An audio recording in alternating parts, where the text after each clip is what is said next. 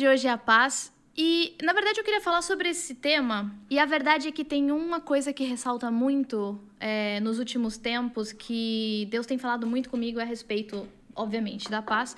Mas como a gente realmente não sabe o que é a paz, não sabe de onde vem a paz e não sabe como adquirir essa paz. Porque quando a gente entra no corpo de Cristo, quando a gente aceita Jesus, o que acontece normalmente é que a gente simplesmente começa a ouvir sobre a paz de Deus, a gente começa a ouvir sobre a paz que excede todo entendimento, essa paz que supostamente a gente deveria ter em todas as circunstâncias, é, que a gente não tem, obviamente, muitos de nós não temos, só que a gente não para para pensar realmente o que significa ter essa paz, exalar essa paz ou manifestar essa paz que obviamente quem está aqui no Storm sabe que é um fruto do Espírito.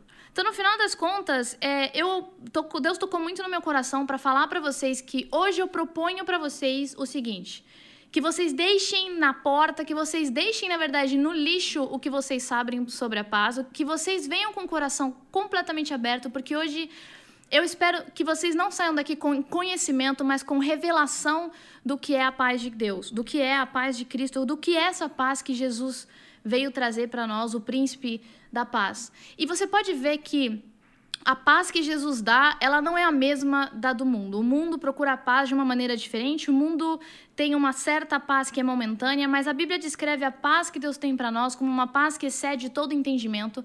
Isso significa basicamente que essa paz vai estar conosco em qualquer circunstância.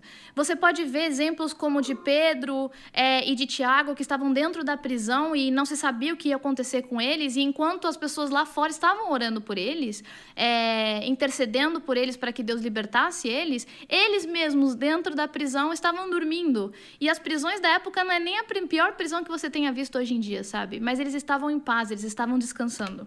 Para falar sobre paz, eu também quero falar sobre descanso. Na verdade, só vou falar agora no começo. Porque descansar em Deus e paz é basicamente a mesma coisa. Quando você descansa em Deus, você está literalmente colocando a sua confiança nele e deixando claro que você depende dele para que as coisas aconteçam. Esse basicamente é o resumo do sentimento de paz. Mas eu, com isso, eu não quero dizer, com descanso, eu jamais quero dizer que você não vai fazer coisas que você não vai ser uma pessoa cheia de coisas para fazer e que você vai ficar simplesmente descansando. Quando eu me refiro ao descanso, eu não se, nem sequer me refiro ao descanso físico, ainda que o descanso físico seja muito importante. Eu me refiro a um descanso de confiar em Deus. É você saber que não pode e deixar nas mãos de Deus para resolver qualquer problema da sua vida, qualquer área da sua vida. Tanto que eu não me refiro a que o descanso seja uma inatividade, que Jesus é o cara que mais fez durante dois ou três anos de ministério, ele fez mais em dois, três anos do que nós sequer podemos ou chegamos, ou qualquer um de nós chegou e chegará a fazer em toda a nossa vida. Mas antes de falar disso, eu quero te falar como que é que o mundo valoriza a paz. Qual que é, na verdade, o valor do mundo? É, e a gente, eu quero deixar para vocês aqui um pensamento que eu acho que é muito óbvio que normalmente o mundo sempre está à busca de paz. Todos nós sabemos disso, que o mundo está sempre à busca da paz, está sempre buscando estar mais tranquilo. O nível de estresse de todos nós, ele não começa no zero, nosso estresse começa do 5 para cima, mas que Deus tem um nível de paz para gente, que nós estejamos sempre no nível zero de estresse. E no final das contas, o mundo procura essa paz, mas não pode alcançar. Então eles acabam valorizando sim um ritmo frenético de vida. No final das contas, eu ainda não estou falando para vocês que isso é errado. Eu jamais estou falando isso. E agora eu quero entrar no exemplo de Jesus. Porque eu quero falar para vocês como o príncipe da paz, o homem perfeito que andou em completa paz e descanso, fazia mais do que todos nós juntos faremos em toda a nossa vida. Um exemplo disso é quando ele estava ministrando o dia inteiro ele ficou cansado, a Bíblia fala que ele ficou cansado. E então ele entrou, ele foi, só que ele ainda sentiu no coração de atravessar o mar da Galileia, então ele sobe no barco de Pedro, se eu não me engano, e ele vai atravessar o mar da Galileia por um homem. Ele tinha acabado de ministrar o dia inteiro e ele estava super cansado. Ele entra no barco e ele vai atravessar o mar da Galileia para poder libertar um homem que era, que era cativo e era, estava endemoniado e se cortava, e a Bíblia relata como um dos piores casos de pessoas endemoniadas, na verdade. E ele se cortava é, tinha que ser preso com correntes. Então Jesus atravessa o mar por uma pessoa, ele vai até lá, só que no meio do caminho acontece uma tempestade. E essa tempestade, a Bíblia relata que Jesus estava dormindo. E nessa tempestade os discípulos ficam com medo e Jesus, que estava finalmente podendo descansar, e você pensa, nossa, esse aqui é o descanso que na verdade Jesus está falando? Não, ele está se referindo a um descanso que não é físico, porque ali Jesus estava dormindo e os discípulos acordam Jesus. E ele então dá né, uma mini bronca nos discípulos por não crerem, por, por ficarem desesperançosos, por ficarem sem paz, e para a tempestade. Ele chega lá, liberta o homem, salva o cara, é, cura o endemoniado, volta a subir no barco. quando ele pisa de volta para Capernaum, quando ele chega em Capernaum de volta, quando ele pisa em Capernaum, o pai da menina de 12 anos que estava enferma é, vem com Jesus e implora para que ele fosse curar a filha dele. Então, depois disso, ele fala assim: cansado de ter ministrado, sem podido ter dormido, indo atravessado um mar, voltado a atravessar o mar, ele vai então na casa desse homem e no meio do caminho ele encontra a mulher do fluxo de sangue. E ele toma o tempo dele então, porque ele estava de costas, a mulher do fluxo de sangue toca nas vestes de Jesus e ele então toma o tempo de virar para trás, falar com a mulher curar a vida dela, mas principalmente porque ela já tinha sido curada, mas curar a consciência dela e deixar ela saber que ela era amada, porque ele vira de costas e dá a, a face para ela, deixando saber que ela tem o favor dele, deixando saber que ela, ele não é um, um, um homem, ele não é o filho de Deus, ele não é o Messias que dá as costas para ela, mas ele vira de frente para ela e ele toma esse tempo. E então alguém vira e fala assim: nem adianta mais, viu, Jesus ir na casa, na sua casa, viu, homem, porque a sua filha já morreu. É, acho que o nome dele era Jairo. A sua filha Jairo já morreu. E aí Jesus, cansado do jeito que estava, mas em paz e sabendo e descansando que até o tempo Deus governa sobre o tempo, ele vira para Jairo e fala: Não temas, porque a sua filha vive. Ele vai até a casa da menina, ele ressuscita a menina, e tudo isso aconteceu em um dia. Tudo isso acontece em um dia. Só que tudo isso, Jesus faz milhares de coisas em um dia, milhões de coisas em um dia. Bom, milhões não sei, mas ele faz várias coisas em um dia. Ele sempre tinha, principalmente durante o ministério dele, três anos, dois anos de dias completamente atarefados e curando gente, libertando pessoas e salvando cativos e, enfim. Mas você vê que Jesus nunca tinha um ritmo frenético. Você, o que, o, a, a impressão que nós temos quando nós lemos o Evangelho é completamente o contrário. Parece até que Jesus flutuava pela vida. Porque no final das contas, quando você vê Jesus, você meio que tem a impressão de que ele ia. O tempo não era um problema para ele. E a, o cansaço não era um problema, a fome não era um problema. Ele sempre estava em paz, ele sempre estava descansado, ele sempre estava confiado, confiando em Deus. Ele é o príncipe da paz. Então, o que eu quero dizer para você, primeiramente, é que a paz não se trata e não tem a ver com o que você faz ou deixa de fazer. Tem muita gente que faz muita coisa e tem essa paz que sobrepassa o teu entendimento, e tem gente que não faz nada e não tem essa paz. E tem gente que não faz nada e tem essa paz, e tem gente que faz um monte e não tem essa paz. Não se trata do que você faz ou deixa de fazer, mas se trata de que a paz, ela é o nosso motor. A paz, ela é o motor da nossa vida. A paz foi deixada por Jesus e não se trata não se trata de viver um ritmo frenético, não se trata de valorizar esse ritmo frenético como o mundo, mas se trata de, por mais que você esteja fazendo milhares de coisas, você é cheio de paz. Isaías 30, 15, se o Lohan puder colocar para vocês, eu acho que ele vai colocar no chat para vocês. Isaías 30, 15 diz o seguinte: Pois assim disse o Senhor Jeová, o Santo de Israel: Voltando e descansando sereis salvos. No sossego e na confiança estará a vossa força. A paz é o motor da nossa vida, deveria ser o motor e é como Deus quis que nós vivêssemos. A paz é o motor da vida de um seguidor de Cristo. E aqui fala Isaías profetizando sobre nós, falando: voltando e descansando sereis salvos. E você pode estar falando para mim, sim, Cati, eu acredito que, voltando até fala, né, tem a conotação um pouco de arrependimento, de mudança de mente, né, de 180 graus, mudança de 180 graus na sua maneira de pensar, de voltar os seus olhos para Jesus, né, voltar a olhar para Jesus. Então, voltar a olhar para Deus, que seja voltando e descansando, sereis salvos. Eu acredito nisso. Mas só que olha o seguinte, olha a continuação que no Velho Testamento era profetizado sobre a nova aliança, sobre nós que estaríamos debaixo da nova aliança. No sossego e na confiança estará a vossa força. A força para poder viver essa vida que Jesus viveu está no sossego e na confiança.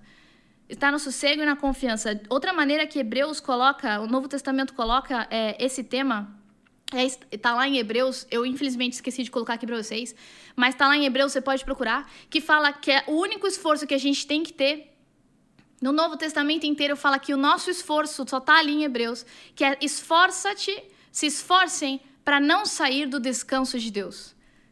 Voltando e descansando, sereis salvos no sossego. Então você é salvo voltando e descansando em Deus para sua salvação.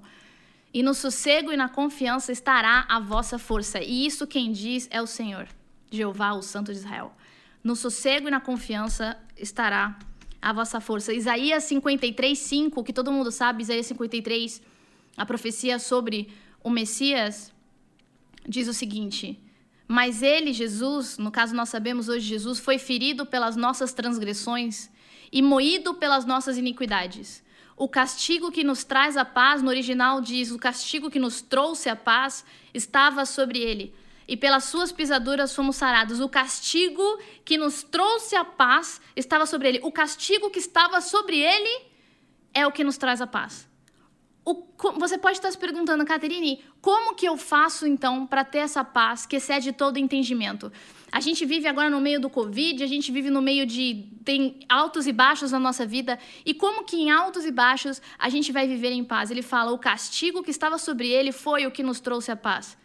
O castigo que estava sobre Jesus foi o que nos trouxe a paz. Mateus 11, 28 e 29, Jesus fala mais ou menos a mesma coisa, profetizando e acrescentando a esse versículo, falando: Venham a mim todos vocês que estão cansados e sobrecarregados, e eu lhes darei descanso.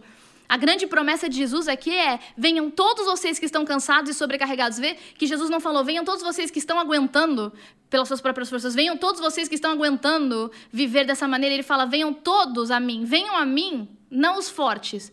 Venham a mim os fracos, venham a mim todos os que estão cansados e sobrecarregados, e eu lhes darei descanso.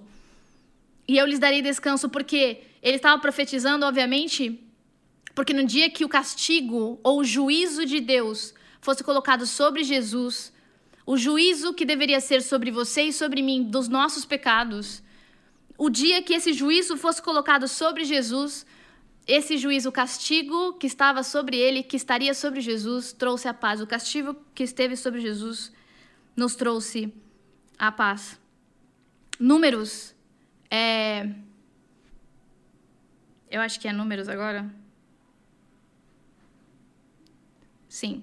Número 6, do 24 ao 26, diz o seguinte: Números 24, 6 do 24 ao 26 é uma bênção que Deus, através de Moisés, coloca sobre o povo de Israel. Mas o povo de Israel estava debaixo da lei, e eles não poderiam viver dessa maneira, e eu vou explicar para você porque isso, na verdade, é até uma profecia, é, é uma bênção futura para o povo de Israel, e diz a seguinte coisa: todo mundo conhece esse texto, até porque essa oração era feita, foi feita para o povo de Israel, mas todos os pastores quase usam para né, dar tchau para a igreja e dizer: olha, a gente se vê semana que vem, o Senhor te abençoe e te guarde, o Senhor faça resplandecer sobre ti o rosto dele e tenha misericórdia de ti. O Senhor sobre ti levante o seu rosto e te dê paz. E eu sempre escutei esse versículo, essa, essa passagem toda, e eu nunca, na verdade, prestei atenção e nunca entendi aquele, aquele, aquelas famosas passagens tipo Salmos é, 90, Salmos 91, Salmos 93, Salmos 123, que a gente simplesmente fala, mas não presta atenção. Mas se você for prestar atenção aqui, ele fala essa parte que fala se o Senhor sobre ti, levante o rosto. Na verdade, eu vou ler no original para vocês. Se você puder colocar no original, eu acho que eu mandei para você. O original, na verdade, é assim: O Senhor te abençoe e te guarde. O Senhor faça iluminar o rosto dele em você. O Senhor seja cheio de graça contigo e o Senhor vire o rosto dele em sua direção e te dê paz. O Senhor te abençoe e te guarde. O Senhor faça iluminar o rosto dele em você e seja cheio de graça com você. O Senhor vire o rosto dele em sua direção e te dê paz. E essa oração, ela na verdade era um desejo, era uma profecia, mas não foi adquirida pelo povo de Israel. Não foi adquirida e eu vou explicar por quê. O Senhor vire o rosto dele em sua direção, está falando exatamente quem dá essa, essa oração é Moisés. E você vê que no Monte Sião, aliás, no Monte Sinai, quando Moisés, o representante, vamos dizer ali, não só do povo judeu, mas de toda a humanidade, está diante de Deus, ele fala: Deus, eu quero ver você. Eu quero ver você, eu quero ver você, eu quero ver você. E Deus fala: beleza, mas eu não posso me mostrar você. Então vamos fazer o seguinte: pela fresta daquela rocha ali, eu vou passar de costas e você vai ver as minhas costas. E eu não sei você, mas para mim essa é uma mensagem muito importante a respeito de aquele homem ali, Moisés, não só o representante do povo judeu, o representante da humanidade diante de Deus, mas ele é o representante da lei. E o representante da lei, o homem debaixo da lei, a única coisa que ele podia ver de Deus era rapidamente, por uma fresta, por um segundo, as costas de Deus. As costas de Deus. Uma pessoa te dar as costas, imagina você tentar falar com uma pessoa que te dá as costas. Aquilo mostra que ela não. O, o, o, mínimo que mostraria é que o favor de Deus não é, a fav, não é para os homens, não era para Moisés, não era para o povo de Israel e muito menos para a humanidade. Se não era para o povo de Israel, principalmente não era para a humanidade. Deus no Monte Sinai dá as costas para o representante da humanidade. Mas no Monte Gólgota, Deus dá as costas para o representante da humanidade ali, Jesus. No Sinai, Deus dá as costas para a humanidade mas no Monte Gólgota, Deus dá as costas para o representante da humanidade, que é Jesus. E nesse momento que Deus dá as costas para Jesus, Jesus grita: Ei, Deus, Eli, Eli, por que você me abandonou? Ali está muito claro o que significa Deus das costas, tanto no Monte Sinai quanto no Monte Gólgota. Quando Deus dá as costas, ele abandona. Ele não podia, na lei, estar com a humanidade. Então, no Monte Sinai, ele dá as costas para a humanidade, mas no Monte do Gólgota, quando Jesus sobe na cruz, quando ele, o castigo que foi posto sobre ele nos traz a paz, Deus vira as costas para Jesus. Para que hoje, no Monte Sião, onde eu e você que aceitamos a Cristo estamos, para que nesse monte Deus pudesse virar o rosto dele em nossa direção. Essa oração, ela fica então da seguinte maneira para nós que estamos hoje na aliança com Deus: é o Senhor te abençoa e te guarda. Ele faz iluminar o rosto dele em você e ele é cheio de graça com você. O Senhor virou o rosto na sua direção e te deu paz. E te deu paz. Você não precisa implorar pela paz de Deus, porque ela é um presente e uma consequência do castigo ou do juízo ter sido colocado sobre Jesus. O castigo que estava sobre ele trouxe a paz. Então hoje, você tem paz, nós temos paz, porque nós estamos em paz com Deus. É daí que vem a nossa paz. A nossa paz não vem simplesmente porque ela existe ponto final. Não, não. Nós só podemos ter paz porque nós estamos em paz com Deus. O que significa que nós estamos em paz com Deus? Significa que o castigo que era nosso foi posto sobre Jesus e hoje Deus está em paz conosco. Nós estamos em paz. Nós éramos inimigos de Deus e nós fomos feitos amigos de Deus. Nós estamos em paz. Hoje nós temos a paz, acesso a essa paz, porque estamos em paz com Deus. É, Paulo fala da seguinte maneira em Efésios, quando ele está falando sobre a armadura. Ele fala que as sandálias são a proclamação do evangelho da paz, ou a proclamação das boas novas de paz. Nós estamos em paz porque Deus está em paz conosco, ou porque nós estamos em paz com Deus. Colossenses 3,15, se você puder colocá-lo, Ram. Colossenses 3,15 diz o seguinte: agora eu vou entrar no como manifestar essa paz. Como é? O que acontece então? Porque o povo de Cristo, porque o corpo de Cristo não está manifestando a paz que Jesus deixou para nós? Colossenses 3,15 diz: Permitam que a paz de Cristo governe o seu coração, pois, como membros do mesmo corpo, vocês são chamados a viver em paz e sejam sempre agradecidos. Vamos então analisar. Permitam que a paz de Cristo governe seu coração, Pois, como membros do mesmo corpo, do mesmo corpo, não significa só. Aqui está falando dois tipos de viver em paz. Vocês são chamados a viver em paz. Primeiro, viver em paz um com os outros, mas principalmente somos parte do corpo de Cristo. Cristo, Jesus, ele é. Você é o corpo dele. E ele é o príncipe da paz. Ele é a própria paz. E você é chamado a viver em paz. Você entende isso? Deus não está te dando uma escolha. Deus te chamou a viver em paz. Ele não te chamou a viver é, preocupado, ele não te chamou a viver com medo, ele te chamou a viver em paz. Da mesma forma como tem versículos que falam que Deus te chamou para ser salvo. Deus te chamou para viver em paz.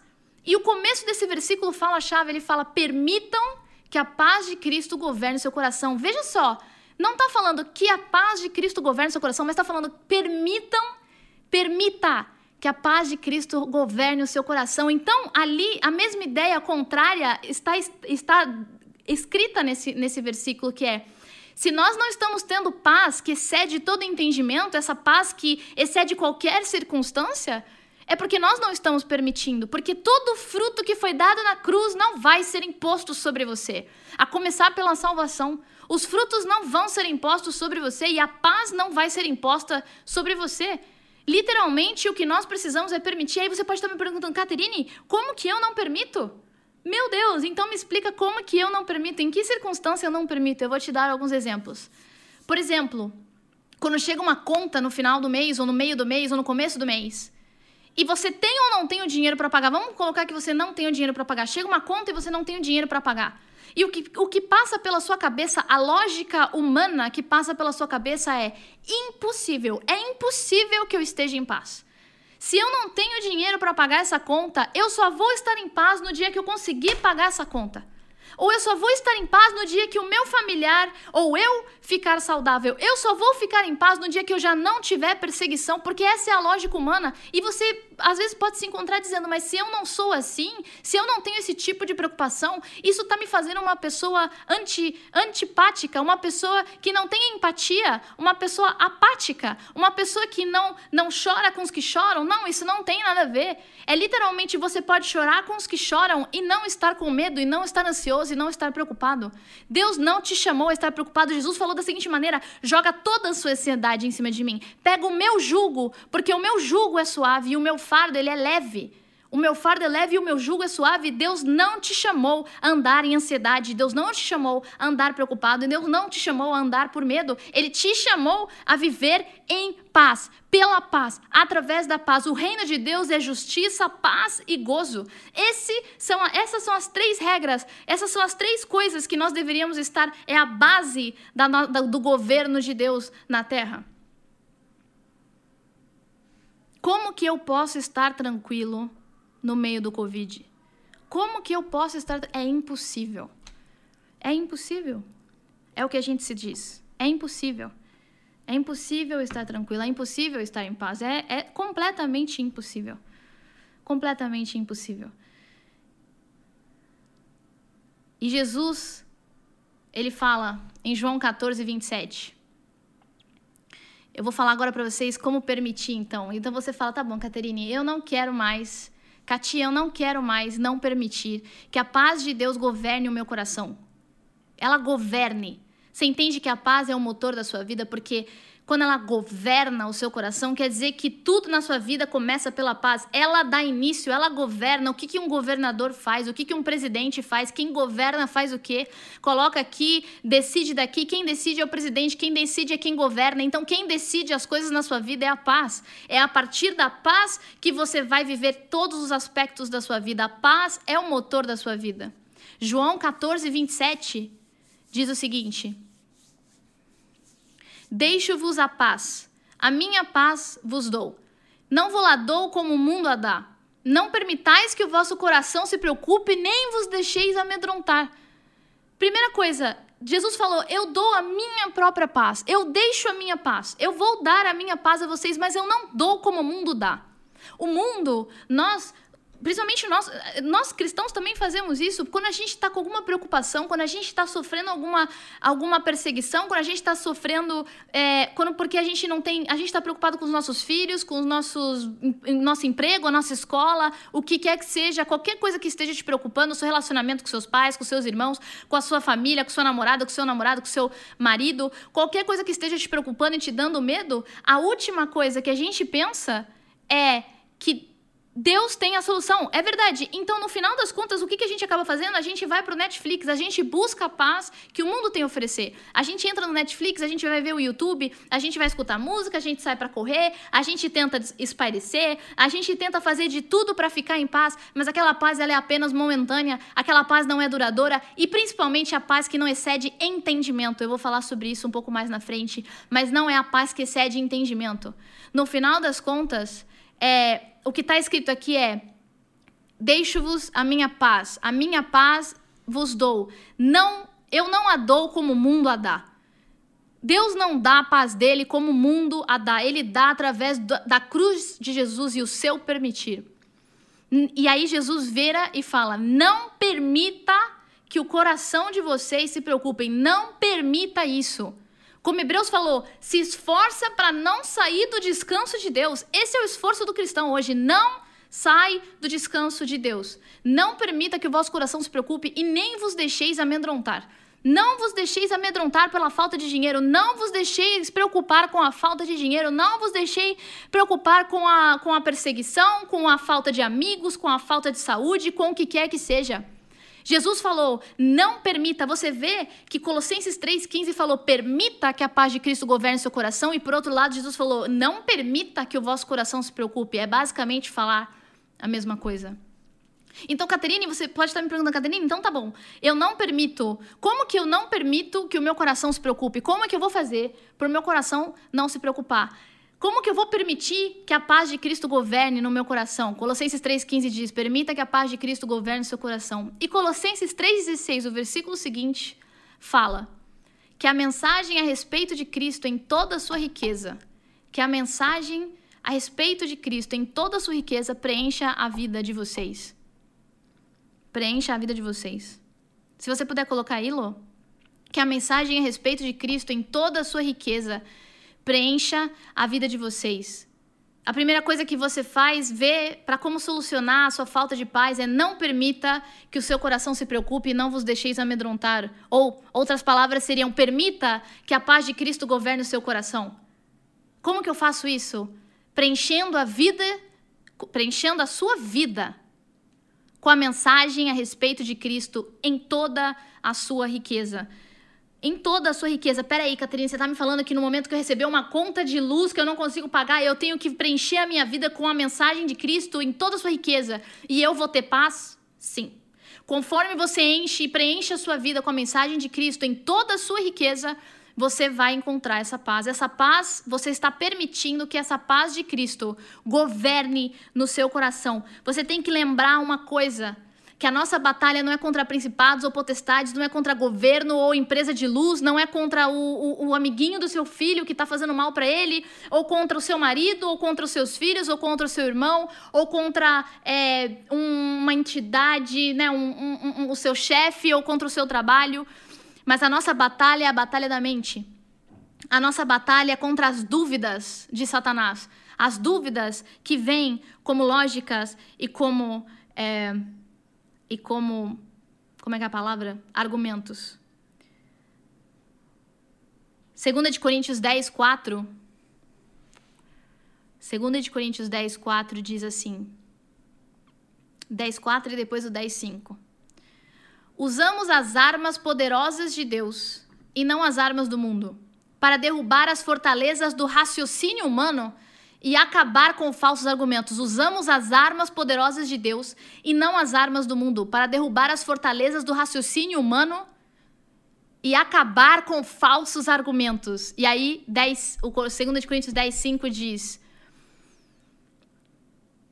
Para derrubar as fortalezas do raciocínio humano e acabar com falsos argumentos e toda altivez que se levante contra o conhecimento de Deus. Ou seja, toda altivez que se levante contra a mensagem a respeito de Cristo. Porque Cristo, ver a Jesus é ver a Deus. Próprias palavras de Jesus. Usamos as, as armas poderosas de Deus e não as armas do mundo, para derrubar as fortalezas do raciocínio humano e acabar com falsos argumentos, e toda altivez que se levante contra o conhecimento de Deus, e levando o cativo. Como? Como que a gente faz isso para derrubar as. Quais são as armas do, do, de Deus poderosas para derrubar fortalezas de raciocínio humano e acabar com falsos argumentos e toda altivez que se levante contra o conhecimento de Deus? Levando cativo todo o pensamento à obediência de Cristo. Não é a obediência a Cristo, mas o original deixa bem claro que é a obediência de Cristo. A obediência de Cristo, levando prisioneiro todo pensamento, todo é todo, todo pensamento, a obediência de Cristo. Isso significa que as armas para você vencer a falta de paz, ou a arma para você ter e permitir que essa paz reine no seu coração, é sim preencher a sua vida com a mensagem a respeito de Cristo, fazer dos seus pensamentos prisioneiros da obediência de Cristo. Filipenses 2, 8, 10 vai falar pra gente, se você puder pôr-lo. Filipenses 2, do 8 ao 10, fala pra gente qual que é a obediência de Cristo. E fala assim: Pois ele, subsistindo em forma de Deus, não julgou como usurpação o ser igual a Deus Antes, a si mesmo se esvaziou, assumindo a forma de servo, tornando-se em semelhança, semelhança de homens, e reconhecido em figura humana. A si mesmo se humilhou, tornando-se obediente até a morte e morte de cruz. Permita, permita, permita que a paz de Cristo governe no seu coração preenchendo como? Preenchendo a sua vida de vocês com a mensagem a respeito de Cristo em toda a sua riqueza. Põe os seus pensamentos prisioneiros à obediência de Cristo na cruz. Qual é a obediência de Cristo na cruz? Na cruz ele se humilhou, ele assim mesmo se humilhou, tornando-se obediente até a morte e morte de cruz. Torne o seu pensamento cativo à obediência de Cristo. Permita, então, que a paz de Cristo reine no seu coração. E aí você começa a entender aquela questão que fala que a paz de Cristo sobrepassa todo entendimento. Porque as armas poderosas que Deus usa para derrubar as fortalezas do raciocínio humano e acabar com falsos argumentos. Preencher a sua vida com a mensagem de Cristo e toda a sua riqueza ou levar os seus pensamentos cativos ou prisioneiros à obediência de Cristo, ou o que ele fez na cruz por você, ou que o que, que aconteceu, qual que é a obediência de Cristo, que o castigo que foi posto sobre ele trouxe a paz a você?